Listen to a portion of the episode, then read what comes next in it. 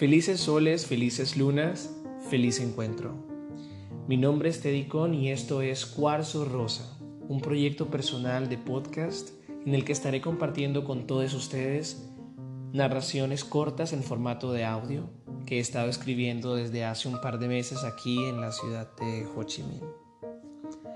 Hoy, 2 de noviembre de 2019, es una fecha importante porque recordamos a todos aquellos seres queridos que han pasado al otro lado del velo y que en vida nos hicieron felices y nos acompañaron. Esta noche, nuestros seres queridos vuelven y nos acompañan de otra forma. Diversas culturas y tradiciones les honran y les dan la bienvenida.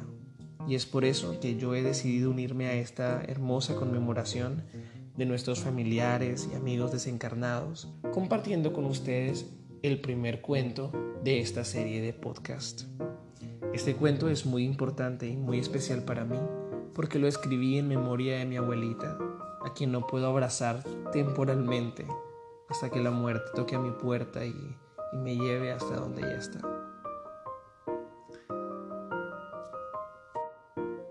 Este cuento lleva por título La espera y espero que sea de su agrado. Así que, sin más preámbulos, bien llegados, bien llegadas. Esto es Cuarzo Rosa.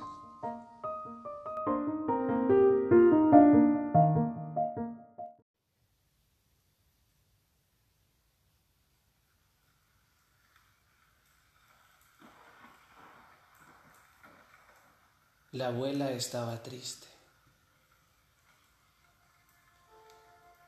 Llevaba largas noches en vela dando vueltas en la cama, intentando conciliar con el sueño una tregua que parecía cada vez menos probable. Le pedía permiso a la artrosis para ponerse en pie y recorrer cada rincón de la estancia, escudriñándolo todo, tanteando la oscuridad, forzando los ojos para no tropezar, ahogada en la angustia de los amantes insomnes. Todos conocían sus delirios.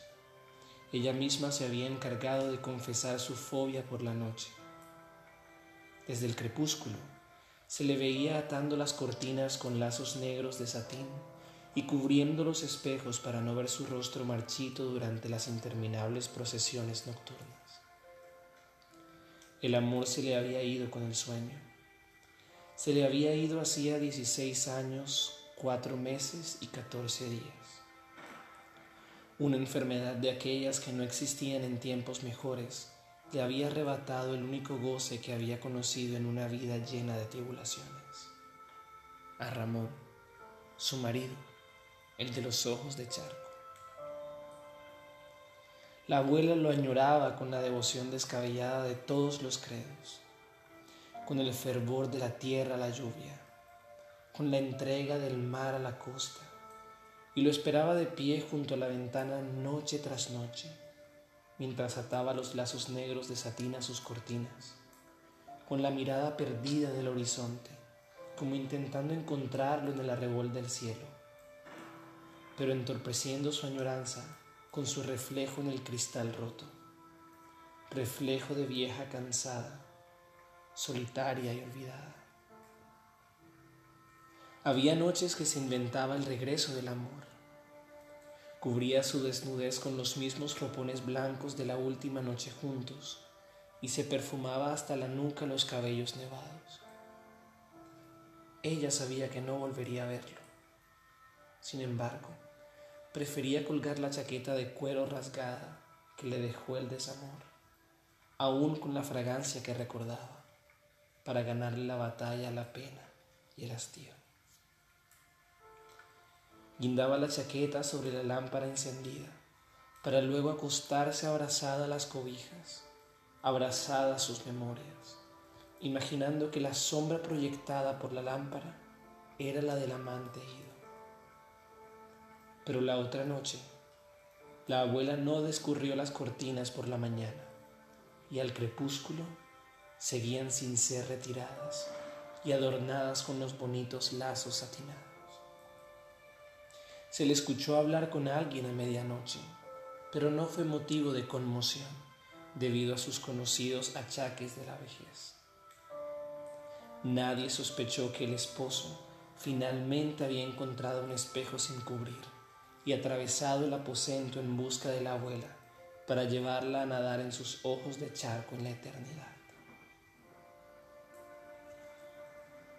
El visitante le rozó las costillas con la punta de sus niveos dedos, los que eran incluso más cálidos que los dedos de los vivos, y tocó una melodía que la abuela no había escuchado desde el nacimiento, sobreponiéndose al llanto enternecido de su madre.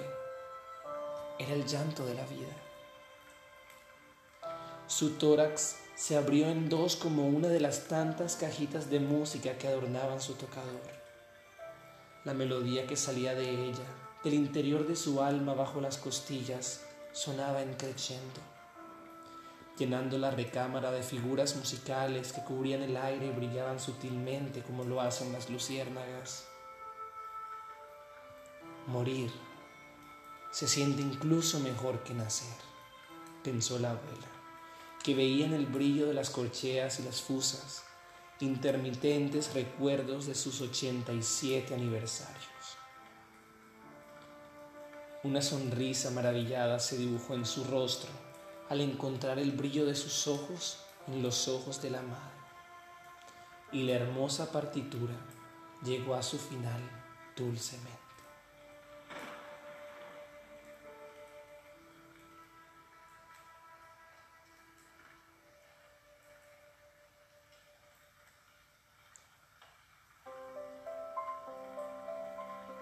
Ambos ojos se cerraron. Las costillas de la abuela se volvieron a unir y el tórax se selló desde adentro para no volver a recibir aire ni exhalarlo nunca más. El sol salió en el horizonte como es su riguroso hábito, pero la habitación de la abuela, aunque no conoció ni un solo rayo, permaneció cálida como el amor mismo como la música misma, como la vida misma.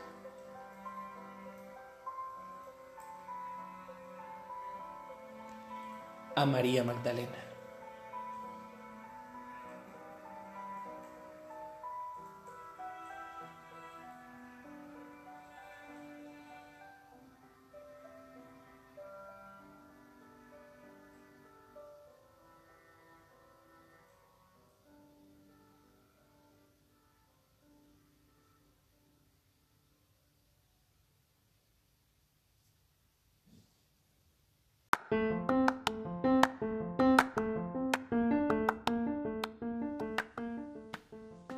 Acabamos de escuchar La Espera. Si te gustó, comparte este primer episodio y dentro de ocho días estará disponible el segundo. Gracias por escuchar Cuarzo Rosa. Los dejo con esta hermosa cita de Andrés Enestrosa a propósito del Día de los Difuntos. No me llores, porque si lloras, yo peno. En cambio, si tú me cantas, yo siempre vivo y nunca muero. Feliz partida y feliz reencuentro.